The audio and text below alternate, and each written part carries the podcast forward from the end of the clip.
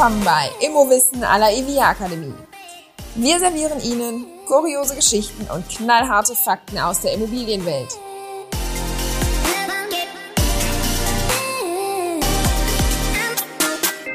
Hallo zusammen, ich bin Barbara von der EVIA Akademie, der Akademie für Immobilienwirtschaft und ich fühle unseren Expertinnen und Experten auf den Zahn. Heute Herrn Dr. Michael Kasser. Ich bin Michael Kasser und als Rechtsanwalt spezialisiert auf das Gebiet des Wohnungseigentumsrechts. Ich bin aber auch seit 40 Jahren als Verwalter und Berater von Verwaltungsunternehmen aktiv. Hallo Herr Dr. Kasser, schön, dass Sie heute bei uns hier zu Besuch im Studio sind. Vielen Dank für Ihre Einladung. Sehr, sehr gerne. Wir sprechen heute über das neue Gesetz für faire Verbraucherverträge, das zu großen Teilen schon in Kraft getreten ist und von dem jetzt Stück für Stück noch weitere Regelungen wirksam werden. Und wir sprechen darüber, weil das so ziemlich für jeden von uns wichtig ist und jeden von uns betrifft. Denn Verbraucher sind wir irgendwie alle, zumindest wenn wir irgendwas kaufen zum Beispiel. Das Gesetz betrifft uns aber nicht nur privat, sondern kann uns auch bei der Arbeit einholen. WEG-Verwalterinnen und Verwalter zum Beispiel, oder? Ja, genau so ist es. Und wenn wir jetzt direkt auf die Berufsebene der Verwalter gehen, also jetzt mal davon absehen, dass sie selber natürlich auch Verbraucher sind, wenn sie für ihren eigenen Bedarf einkaufen, dann hat der Verwalter aber zwei Ebenen, die er im Blick haben muss. Zum einen denkt er natürlich direkt daran, dass er Verwalterverträge mit seinen Kunden abschließt. Und diese Verwalterverträge fallen meistens auch unter Verbraucherschutzvorschriften. Aber er muss auch sich immer darüber im Klaren sein, für wen er als Verwalter handelt. Und wenn er also jetzt einen Vertrag abschließt als Verwalter für seinen Kunden, dann muss er sich darüber im Klaren sein, dass auch dieser Vertrag wiederum die Verbraucherrechte des Kunden im Verhältnis zum Lieferanten abbildet. Weil in dem Fall dann die Eigentümer oder Eigentümerinnen, die ihn beauftragen, die Verbraucher sind, oder? Genau so ist das. Das heißt, der Verbraucherstatus des Kunden ist für das Verwalterhandeln maßgeblich, auch wenn der Verwalter selber ein Profi ist. Ist denn der Kunde des Verwalters immer automatisch ein Verbraucher oder gibt es Situationen, wo das nicht so ist? Ja, jetzt muss ich Ihnen leider die typische Juristenantwort geben. Es kommt darauf an. Aber so kompliziert ist es nicht. Nehmen wir zunächst mal die Wohnungseigentümergemeinschaften. Diese sind als solche, und das hat der Bundesgerichtshof schon vor Jahren entschieden, immer Verbraucher. Da gibt es nur wenige Ausnahmen, wenn es sich zum Beispiel um eine Teileigentümergemeinschaft handelt und alle gewerblich geprägt sind. Aber wir können uns einfach merken, eine WEG ist immer Verbraucher. Gibt es denn irgendwie prägnante Beispiele sonst noch für Eigentümerinnen und Eigentümer, wo die dann Verbraucher sind? Ja, jetzt wird es ein bisschen komplizierter. Es geht nämlich um den Bereich der Mietverwaltung. Wenn der Auftraggeber nur eine Wohnung hat, zum Beispiel eine Eigentumswohnung und die vermietet er und beauftragt damit den Verwalter, dann dürfte dieser als im Rahmen der privaten Vermögensverwaltung tätig einzustufen sein und dann auch als Verbraucher gelten. Möglicherweise auch noch, wenn ein Freiberufler beispielsweise ein komplettes Mehrfamilienhaus hat und nur dieses vermietet. Wenn ich aber in einem etwas größeren Umfang in Immobilien investiere, dann verliere ich diesen Verbraucherstatus auch. Und das ist für den Verwalter wiederum wichtig, weil wenn er für diese Kunden tätig ist, dann muss er in seinen Vertragsbeziehungen zu diesen Kunden die Verbraucherschutzvorschriften natürlich nicht berücksichtigen. Und das kann ein Vorteil sein. Und wieso unterscheidet man da? Weil es eigentlich um die Schutzbedürftigkeit geht. Man geht ja immer davon aus, dass ein Verbraucher sich eben nicht äh, mit Rechtsvorschriften auskennt und er soll halt geschützt sein. Das ist ja auch ähm, die Motivation für dieses Gesetz, das neue Gesetz. Man möchte Leute vor Handyverträgen, Fitnessverträgen und sonstigen Dingen und unangemessenen Laufzeiten und schrägen Kündigungsfristen schützen. Wenn ich aber als Unternehmer tätig bin, und das bin ich eben auch dann, wenn ich mehrere Wohnungen vermiete, dann bin ich einfach nicht mehr schutzwürdig im Augen des Gesetzgebers. Also es geht eher um die Privatleute. Genau, im Prinzip, deswegen habe ich auch eben diesen Begriff der privaten Vermögensverwaltung benutzt. Wenn ich im Rahmen der privaten Vermögensverwaltung bin, dann sollte man aus Vorsichtsgründen als Verwalter den immer auch als Verbraucher ansehen. Auch wenn das Gesetz für faire Verbraucherverträge neu ist, Regelungen zum Verbraucherschutz gibt es aber ja schon lange. Und dass die beachtet werden sollten, ist ja grundsätzlich nichts Neues, oder? Das ist in der Tat überhaupt nicht neu. Allerdings ist das nicht immer allen immer bewusst. Äh, man findet in vielen Mietverwaltungsverträgen immer wieder Laufzeitregelungen, zum Beispiel eine Grundlaufzeit von drei Jahren oder eine Kündigungsfrist von sechs Monaten oder sonstige Dinge. Das entspricht auch heute schon nicht der bisherigen Rechtslage. Das heißt, da haben Verwalter oft gar nicht so das richtige Auge drauf. Was aber noch öfter in Vergessenheit gerät als das, ist, dass Verwalter, wie ich eben schon sagte, nicht darauf achten, dass wenn sie für den Kunden Verträge abschließen, dass die auch den Verbraucherschutzvorschriften entsprechen müssen. In der Praxis finden wir das sehr oft bei Energielieferungsverträgen und Verträgen mit anderen Dienstleistern. Da werden oft Laufzeiten abgeschlossen, die die zwei Jahre, die zulässig sind, überschreiten. Und das hat oft seinen Grund darin, dass solche Anbieter dem Verwalter so Rahmenverträge für den ganzen Bestand anbieten mit gewissen Preisvergünstigungen. Und dann steht aber irgendwo im Kleingedruckten dann zum Beispiel, dass der Vertrag eben auch eine zehnjährige oder fünfjährige Laufzeit hat. Und das darf der Verwalter und dann wird der Preis immer höher, ne? ja, das ist dann wieder ein besonderes Problem, inwieweit überhaupt Preisgleichklauseln sind. Aber selbst wenn es so wäre, dass es nicht teurer würde, würde alleine die längere Vertragsbindung also ein Problem darstellen.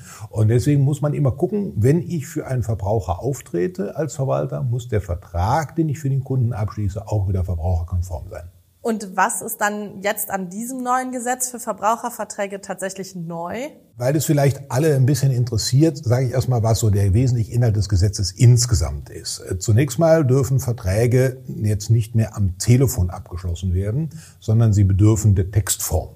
Wir haben ja sehr oft gehabt, dass Verbraucher einfach angerufen wurden und am Ende bekamen sie dann irgendeinen äh, Telefonvertrag, Telefonvertrag mhm. oder so etwas. Das geht heute nicht mehr. Und dann ist es so, dass wenn ich im Internet Verträge anbiete und die sehr leicht übers Internet abzuschließen ist, dann muss der Ausstieg aus dem Vertrag genauso leicht möglich sein. Und deswegen müssen ab 1.7. solche Anbieter auch so einen Kündigungsbutton auf der Homepage haben. Sehr praktisch, ja. genau. Das ist sicherlich für alle interessant, aber jetzt noch nicht für die Verwalter. Für die Verwalter gibt es eigentlich die große Änderung und das ist die, die jetzt am 1.3.22 in Kraft tritt, nämlich die Änderung der Kündigungsfristen. Alle bisher bestehenden Verträge gelten unverändert fort. Sie werden also nicht in ihrem Inhalt nachträglich verändert. Die neuen Regelungen sind für alle Verträge zu beachten, die ab dem 1.3.22 neu abgeschlossen werden. Das heißt, da gibt es also jetzt doch über mehrere Jahre eine Parallelwelt, sodass der Blick in den Vertrag wie immer lohnt. Absolut. Und was kommt da jetzt auf die Verwalter zu? Ja, es ist so, dass der Paragraph 309 Nummer 9 BGB, ich nenne den jetzt auch nur einmal, weil das langweilig ist, aber man kann es dort eben gut nachlesen, dass der neu gefasst wird. Momentan ist es so, dass also Verträge eine maximale Laufzeit von zwei Jahren haben dürfen. Das bleibt auch so, weil der Gesetzgeber gesehen hat, dass wenn die Vertragslaufzeiten kürzer würden, würden auch die Preise vermutlich höher werden. Und diese Möglichkeit, durch eine bestimmte Mindestlaufzeit ein preisgünstiges Abonnement oder so etwas abzuschließen, die soll erhalten bleiben. Dann ist es heute so, dass ein Vertrag, der auf maximal zwei Jahre abgeschlossen werden darf, sich aber immer stillschweigend um ein Jahr verlängert, wenn er nicht drei Monate vor Ablauf gekündigt wird. Und das hat sich jetzt gravierend geändert. Diese stillschweigende Verlängerung tritt zwar immer noch ein, aber nur dann, wenn der Vertrag nicht einen Monat vorher gekündigt wird. Das heißt, ich kann, muss also keine dreimonatige Kündigungsfrist mehr einhalten, sondern eine maximal einmonatige Kündigungsfrist. Das ist ja schon mal gut für alle Verbraucher, ja? Zunächst mal ja. Und dann verlängert sich der Vertrag auch nicht, wie es bei der heutigen Gesetzeslage ist, um genau ein Jahr, sondern er tritt, äh, gilt dann als ein Vertrag mit einer unbestimmten Laufzeit. Und innerhalb dieser Laufzeit ist er jederzeit mit einer Frist von einem Monat kündbar. Also unbestimmte Laufzeit im Sinne von, es gibt keine Mindestlaufzeit mehr außer genau. diesen einen Monat, aber grundsätzlich läuft er immer weiter, außer ich kündige eben einen Monat vorher. Genau, aber selbst wenn er dann weiterläuft, hänge ich nicht wie bei der bisherigen Regelung ein Jahr drin, sondern kann dann im Verlängerungszeitraum jederzeit mit einem Monat kündigen. Wenn ich also den 31.12. zum Beispiel eines Jahres verpennt habe, dann kündige ich halt im Januar mit einem Monat und dann bin ich wieder raus. Und das ist natürlich eine ganz gravierende Veränderung. Gut für Verbraucher, aber womöglich nicht für Verwalter, oder? Wenn die ja dann immer automatisch Verbraucherverträge abschließen mit ihren Eigentümern? Genau das ist natürlich die Herausforderung, die die Verwalter jetzt haben. Ähm, letztendlich will ja kein Verwalter einen Kunden gegen seinen Willen aneinander binden. Das will man ja gar nicht. Aber dass man jetzt auch außerhalb des Kalenderjahres aussteigen kann und damit einer Monatsfrist, ist natürlich eine sehr ungewohnte Situation, die ähm, nicht nur dazu führt, dass der Verwalter vielleicht gar nicht mehr so gut planen kann mit seinem Auftragsbestand, auch wenn in der Praxis natürlich solche Kündigungen jetzt nicht so oft vorkommen werden, sondern es bringt uns auch ähm, in andere Probleme, nämlich in Bezug auf die Abrechnungsmodalitäten, die man ja hat als Verwalter. Ja, absolut. Die Jahresabrechnung ist ja eh ein Thema, das wir nochmal intensiver anschauen sollten und auch müssen. Und das haben wir auch geplant. Darüber werden wir in einer der kommenden Folgen von Immowissen an der IVIA Akademie nochmal ausführlicher sprechen. Wenn die Jahresabrechnung dann plötzlich mitten im Jahr von wem anders übernommen werden muss, ist das Ganze auch nicht mehr ganz so einfach.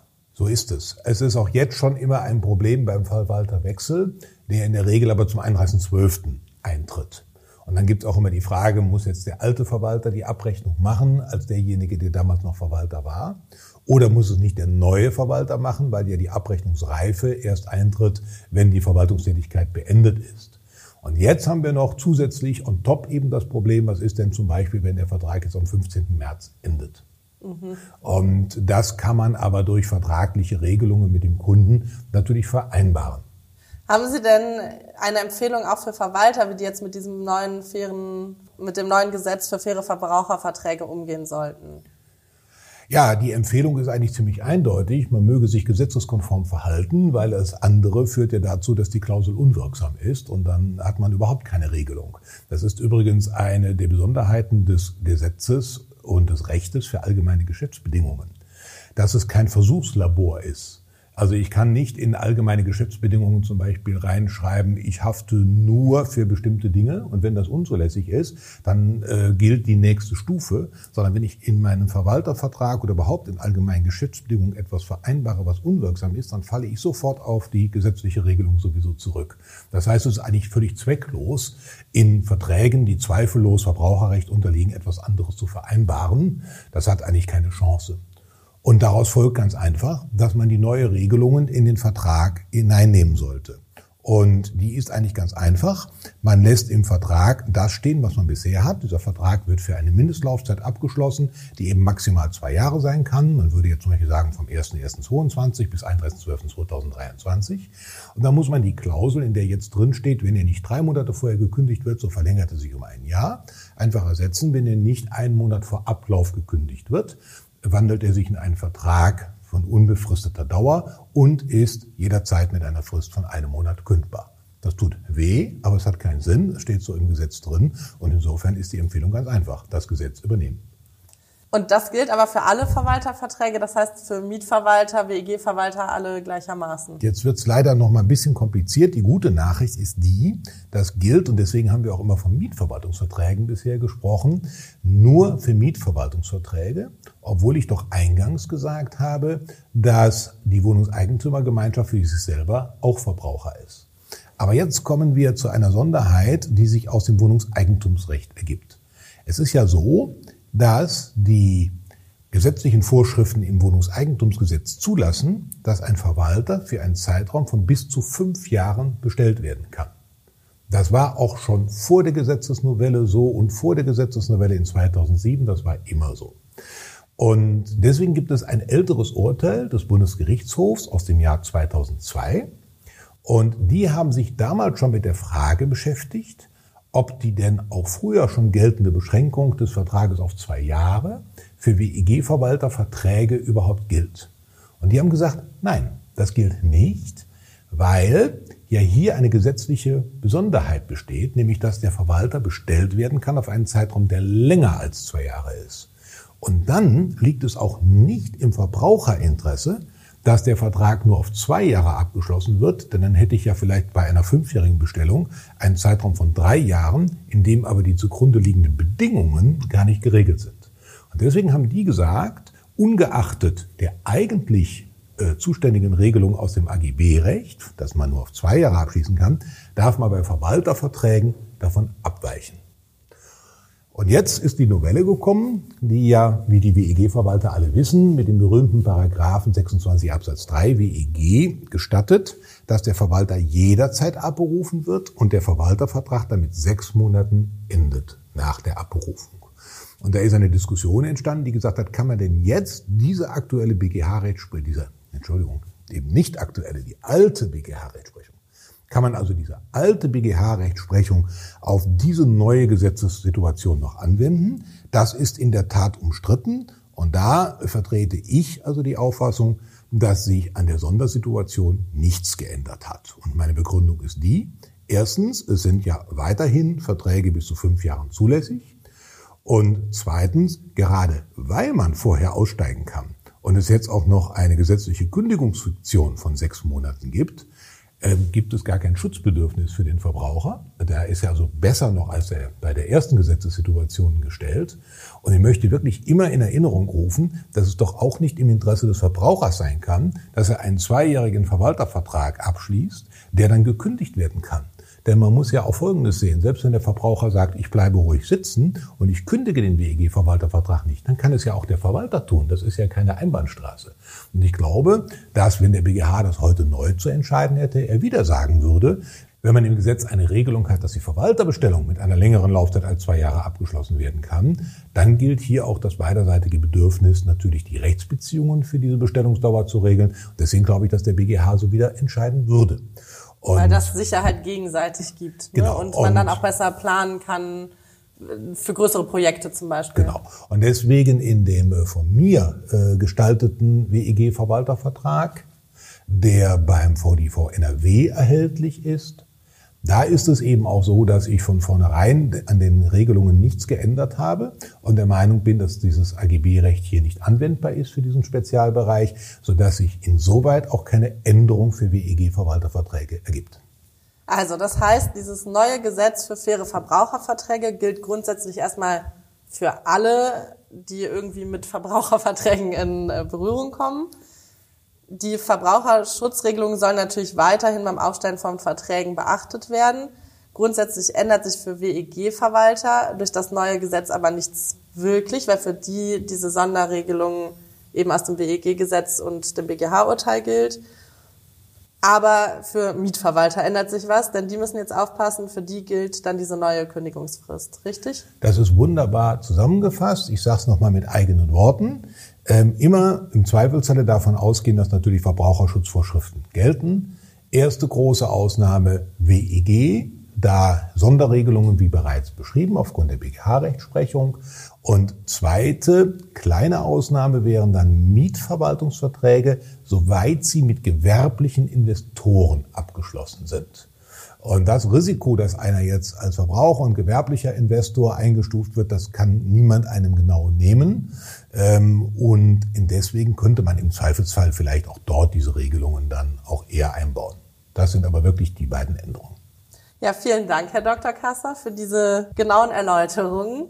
Und wenn ihr noch offene Fragen zu Immobilienthemen habt, die wir von unseren Expertinnen und Experten klären lassen sollen, schickt sie uns an podcast.ivia-akademie.de. Wir freuen uns auch über Feedback und natürlich auch über ein Abo in eurer Podcast-App. Bis in zwei Wochen wieder.